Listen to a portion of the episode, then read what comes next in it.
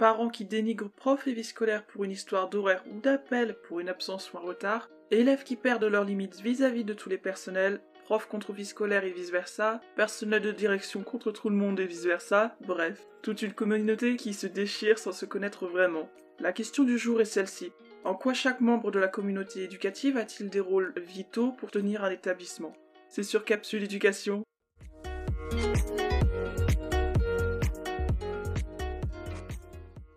L'indispensable du jour. Faisons un petit tour dans le droit avec l'article 111.3 du Code de l'éducation qui nous dit dans chaque école, collège ou lycée, la communauté éducative rassemble les élèves et tous ceux qui, dans l'établissement scolaire ou en relation avec lui, participent à l'accomplissement de ses missions. Sur cette fin de citation, on se dit que la communauté éducative n'est ni plus ni moins que l'ensemble des personnes qui gravitent dans et autour de l'établissement. À l'heure où les médias lapidaires donnent une image dégradante, fausse ou mal informée de toute l'éducation nationale, et à l'heure où chaque service est divisé, où l'on se mord les uns et les autres, peut-être est-il temps de s'arrêter sur cette fameuse communauté et de voir ce qui n'est pas visible de l'extérieur.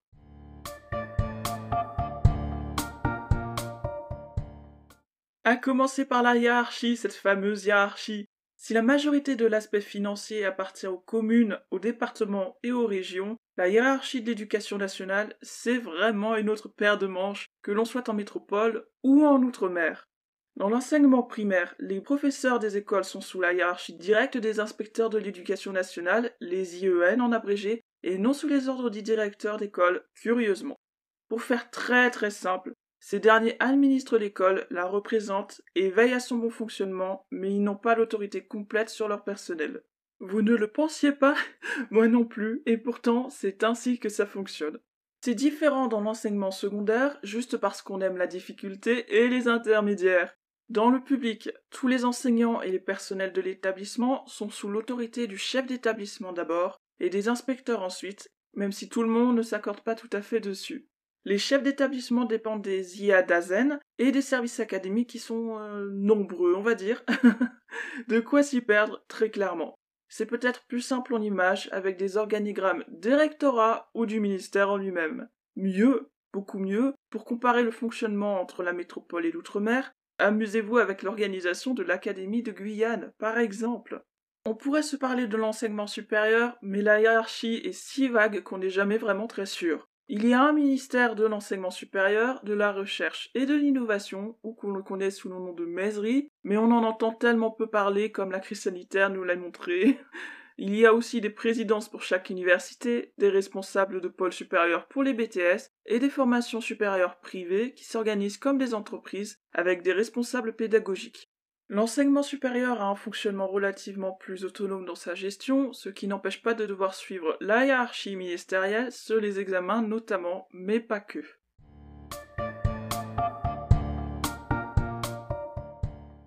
Bon, on a résolu l'organigramme de la hiérarchie à coup de café en quantité, mais qu'en est-il des rôles de la communauté éducative? Qu'en est-il de nos responsabilités? Qu'en est-il de nos missions? En théorie, lorsqu'on signe notre contrat de travail, celui-ci doit faire figurer les missions et les tâches confiées, comme le rappelle le ministère du Travail, de l'Emploi et de l'Insertion. Je cite Le contrat de travail précise la rémunération, la qualification, la durée du travail et, plus généralement, les attributions du salarié. Fin de citation. Contrat de travail ou fiche de poste, les responsabilités sont établies sur papier, mais entre vous et moi, nous savons que dans l'éducation nationale, on finit souvent avec plus de missions qu'on en avait en départ, et donc plus d'heures, plus de responsabilités, parce qu'il faut faire plus, il faut faire mieux, il faut innover, faire parler de son établissement en bien si possible, être dans les bonnes grâces, un début de chemin vers l'entreprise plutôt que le service public, non? Dans tout ce miasme, chaque service devient effectivement vital, individuellement comme collectivement, avec ses rôles et ses responsabilités. Mettre l'élève au centre de l'école actuelle pour favoriser sa réussite scolaire et professionnelle, tel était le défi de l'éducation nationale. La mission a-t-elle réussi Disons que, disons que quand les résultats et les témoignages de terrain entrent en collision, on serait plutôt sur une route incertaine sur laquelle on aurait peur de s'engager quand on voit son état. À ce propos, les cahiers pédagogiques ont consacré un article particulièrement édifiant à ce sujet. Le titre Ne pas renoncer à mettre l'élève au centre du système. À lire assurément. Des élèves en tout cas qui sont au centre des apprentissages et qui suivent une scolarité perdue entre toutes les connaissances qu'on leur demande de retenir, tout ça pour les recracher aux examens, et toute la pression de leurs orientations qu'on leur somme de choisir au plus vite pour qu'ils puissent avoir billet d'entrée dans les études et le travail de leur choix. Mêler apprentissage disciplinaire et formation citoyenne prend des airs d'utopie, ce qui n'empêche pas de nombreux élèves et étudiants de s'impliquer dans l'un comme dans l'autre, y compris dans les instances accessibles pour eux. L'élève est au centre, sa famille ou ses responsables légaux l'accompagnent dans son parcours. On connaît les parents qui défendent à tout prix leur progéniture et qui dédaignent l'école et ses représentants en toutes circonstances. Ce sont ces familles braquées pour des raisons qu'elles ne partagent que trop rarement avec nous qui rendent la journée plus dure qu'elle ne l'est déjà, mais ce ne sont pas les seules familles qui existent, au contraire. Il y a des élèves et des familles investies et fiers de l'être qui prennent leur place dans la vie de l'établissement et qui œuvrent à leur niveau pour une meilleure année, une meilleure scolarité, en devenant représentants élus, en participant pleinement et volontairement à la communauté, tout ça dans un esprit de coopération qui fait plaisir à voir. À ce titre, élèves et responsables légaux participent complètement au projet d'établissement et sont pleinement associés à la communauté éducative. Pas de cours sans élèves, oui, mais pas de cours sans enseignants non plus, bien sûr. Qu'ils soient dans l'enseignement primaire, secondaire ou l'enseignement supérieur, les enseignants, professeurs et formateurs transmettent leurs connaissances et leurs savoirs disciplinaires, tout en accompagnant la formation citoyenne de leurs élèves. Enfin, ça c'est la mission de départ, bien sûr. Aux 18 heures de cours dans un temps plein se rajoutent les 2 heures d'HSA, comprendre heures supplémentaires annuelles, qui sont elles aussi obligatoires depuis 2019, à ça, ajouter 20 à 22 heures de cours pour un certifié à temps plein, si ce n'est plus, et ça, ce n'est que la partie devant élève. Qu'est-ce qu'il y a ensuite? Préparation de cours, correction de copies, participation plus ou moins obligatoire à diverses réunions pédagogiques ou à motifs plus évasifs, sollicitation à des projets innovants ou réguliers de l'établissement, réponse aux demandes des familles et aides personnalisées aux élèves qui en ont besoin. Est-on encore dans la transmission disciplinaire ou dans un rôle plus large? Ce qui est certain, c'est que les enseignants dépassent largement leurs horaires d'une part et le cadre de leur mission d'autre part. Ce qui est encore plus certain, c'est que les médias ne le mentionnent pas ou peu. Parfois moins au contact de la salle des profs selon l'établissement, mais toujours présent pour l'élève et pour ses responsables légaux, la vie scolaire composée des CPE et des AED est amenée à suivre les absences et les retards des élèves, ce qui nécessite parfois des suivis lourds pour absentéisme et décrochage scolaire. Avec des semaines qui vont jusqu'à 42 heures ici et là. Pourquoi?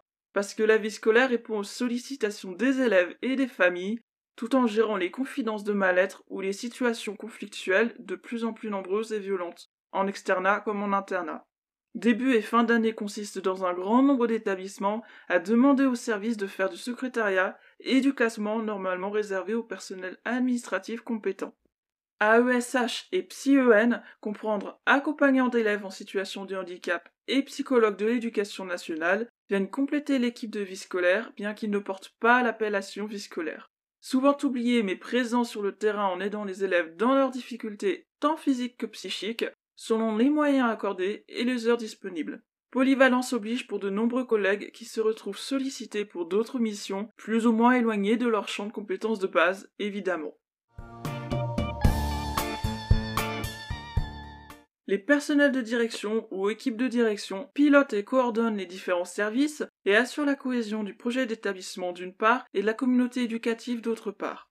Chefs d'établissement, directeurs d'école et adjoints sont amenés à enquiller des journées de, oh, disons, une des journées de présence de 7h à 19h, si ce n'est plus en période forte. Diriger les équipes et veiller au bon fonctionnement de l'établissement se fait en même temps que la gestion des pressions d'une part de toutes les hiérarchies et de l'autre les pressions de terrain. Au quotidien, les priorités sont à gérer avec force et d'organisation faire tenir le projet d'établissement, obéir aux directives qui viennent de partout, répondre à toutes les demandes des personnels et des familles, les contenter, gérer les priorités absolues, préparer l'année suivante, tout ça en étant en compétition avec les autres établissements de secteur et en devant réaliser un lot plutôt chronophage de paperasse et d'administratifs barbants selon les jours et les occasions, tout ça en participant aux instances mais surtout, surtout assumer toutes les responsabilités de l'établissement et le représenter en toutes circonstances. D'autres à qui l'on ne pense pas, les personnels administratifs, les personnels d'entretien, les partenaires extérieurs, c'est-à-dire les invisibles, ceux que l'on croise forcément un jour sans forcément penser qu'ils font partie du système scolaire. Toutes ces personnes que l'on est susceptible de croiser sans jamais les remarquer, tant on ignore quelles sont leurs missions, ce sont elles qui traitent et centralisent les informations et les dossiers, les diffusent en interne et en externe à des publics vastes. Elles qui font tourner l'établissement dans ses aspects de gestion administrative, matérielle et financière. Elles qui entretiennent les locaux, les rendent aussi utilisables et confortables que possible, tout en étant que très rarement mises en avant, en assurant à l'établissement un petit bout de vie et d'animation en plus, mais ça, on ne le voit pas.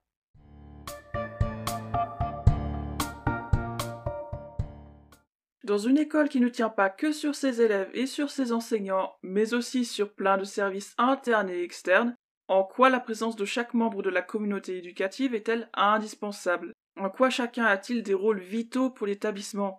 Parce qu'à l'heure où on nous demande toujours plus, à l'heure où on nous en demande toujours mieux, l'importance de chacun n'est plus approuvée, ni la polyvalence extrême qu'on nous demande dans l'éducation nationale.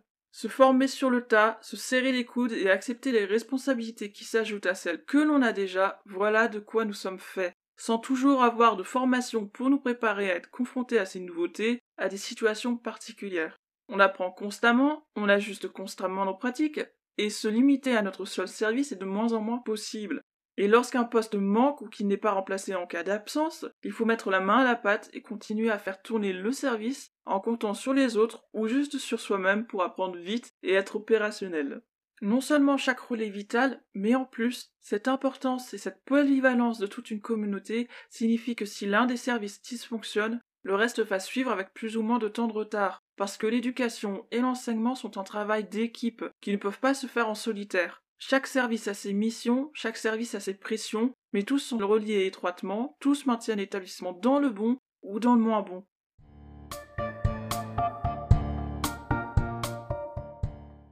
Parlons un petit peu des établissements autogérés.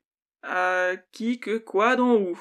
Prenons l'exemple du lycée autogéré de Paris, le LAP. On a la surprise de découvrir que non seulement il n'y a ni chef d'établissement, ni vie scolaire, ni même de gestionnaire ou de comptable, mais en plus, il n'y a pas de notes, l'assiduité n'est pas de mise, on n'est pas obligé de passer le bac si ça ne fait pas partie de nos objectifs, et la structure compte dans les 280 élèves.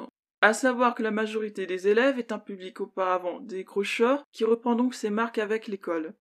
Rapport différent et gestion partagée entre élèves et enseignants, une pédagogie qui a bien évidemment ses avantages et aussi ses inconvénients, en particulier lorsqu'on entre dans les études supérieures, où l'assiduité est plutôt une nécessité, et où ce n'est plus au système de s'adapter à l'élève, mais bien à l'élève de devenir étudiant et de s'adapter au système. Ce qui interroge et fascine ici, c'est la non-présence de toute une partie de la communauté éducative. Ne compte que les élèves et les enseignants qui se partagent les tâches, et les parents qui ont un regard dessus.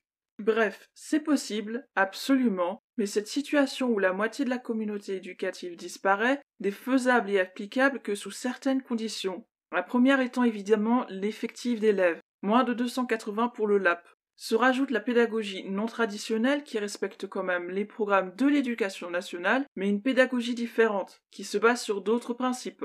Troisième élément, l'apport financier. Les établissements autogérés expérimentaux sont en effet abordables pour la modique somme, attention pour le modique, hein, donc la modique somme allant de 2000 euros, ce qu'on retrouve donc dans les tarifs du privé sous contrat, à parfois 10 000 euros, qui correspond quand même plus à du hors contrat. Évidemment, ça a un effet sur la gestion de l'établissement.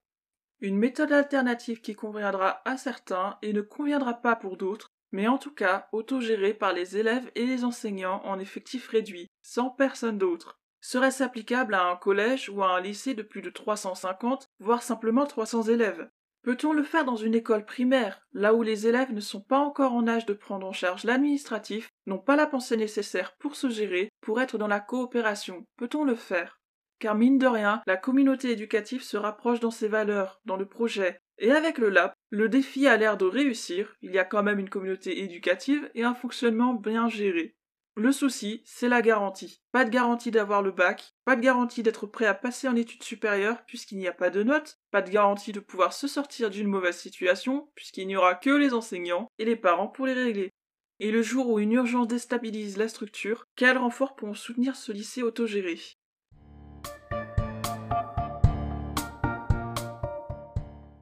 À une échelle d'établissement de pédagogie traditionnelle, certains postes n'existent pas forcément en collège ou en lycée non plus. On parle de postes de proviseur, d'adjoint ou de CPE. Oui, vous ne rêvez pas, vous le vivez peut-être vous-même dans votre établissement, certains postes n'existent même pas.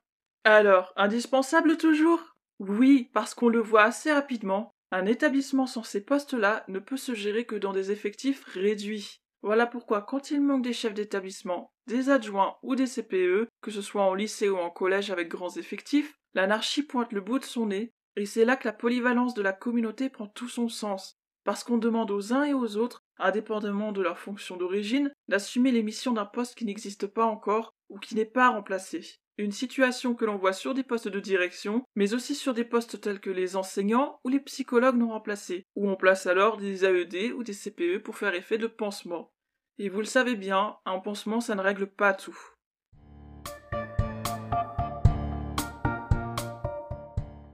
Une petite piste utopique, au moins une. Le problème ici se situe à une échelle bien plus vaste que la mienne ou la vôtre. Ce ne sont pas les collègues qui décident volontairement en passant un concours de se retrouver avec des rôles et des responsabilités au-delà de leur mission de base. On le fait parce qu'on doit le faire, parce que sinon notre quotidien risque d'empirer. La piste utopique, elle est du côté du ministère de l'Éducation nationale.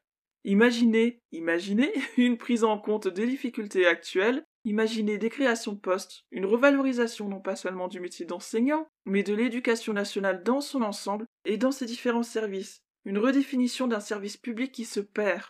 Et un rêve aussi, celui que la communauté éducative se rassemble autour d'un même projet, celui de la réussite de tous, la vraie réussite, et ce dans les meilleures conditions.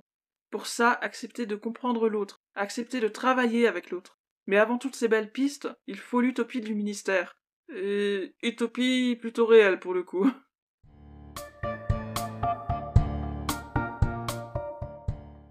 Mon avis personnel. Combien de fois m'a-t-on dit, ou combien de fois a-t-on dit à mes collègues de vie scolaire que je faisais chier à appeler le parent pour la énième absence de mon chéri mon cœur?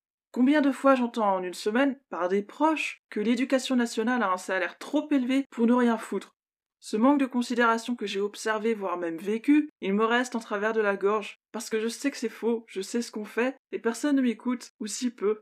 D'un autre côté, après avoir eu un mal de chien à trouver ma voie professionnelle, je me dis que l'éducation est vraiment ce qui me plaît le plus. Je cherchais de la polyvalence, des journées qui ne se ressemblaient pas, un accompagnement envers tout l'environnement qui m'entoure, et je l'ai trouvé. J'ai pu faire du secrétariat, un poil d'enseignement de spécialité, un peu de communication et surtout de la vie scolaire. Et le fait d'avoir traversé tous ces services, ou même d'avoir observé d'autres collègues de l'administration ou de la direction, tout ça, ça m'a ouvert les yeux, ça m'a ouvert les yeux sur les conditions de chacun, et surtout sur l'importance de chacun. Des rôles différents, des responsabilités dont les autres n'ont pas forcément conscience, mais au moins je sais une chose, chacun est réellement essentiel, il n'y a pas de place en trop, il n'y a que des places qui manquent justement. Alors vraiment, je me tiendrai à mon rêve, celui où je vois les élèves et leurs familles travailler main dans la main avec les personnels de l'établissement, où chaque service peut se consacrer à ses missions sans crainte pour sa santé mentale ou physique, parce que la pression est trop forte tout simplement. Dans les faits, on travaille de bonne volonté ou avec difficulté sur des directives et des contraintes, mais de beaux projets voient quand même le jour. Un seul regret, un regret qui ne me bouffe pas encore, mais qui tue d'autres collègues, c'est que les directives ne sont pas en phase avec la réalité du terrain, et que personne ne veut voir cette réalité, à part les collègues ou les curieux malheureusement.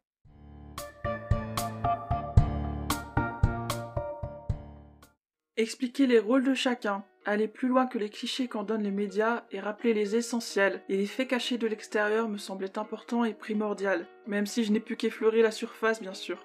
Un seul épisode ne suffirait pas à parler de l'importance de chacun, des rôles et des responsabilités, mais c'est déjà un bon début pour notre cheminement. Avec ce qu'on a vu et ce que le ministère nous laisse voir, la question à se poser, ce serait la communauté éducative est-elle amenée à se réduire toujours plus? Allez, mercredi prochain sur Capsule Éducation, même horaire, même endroit. On fera un petit tour sur la vie scolaire justement, une histoire d'accessibilité du métier et plus. Portez-vous bien et ne baissez pas les bras.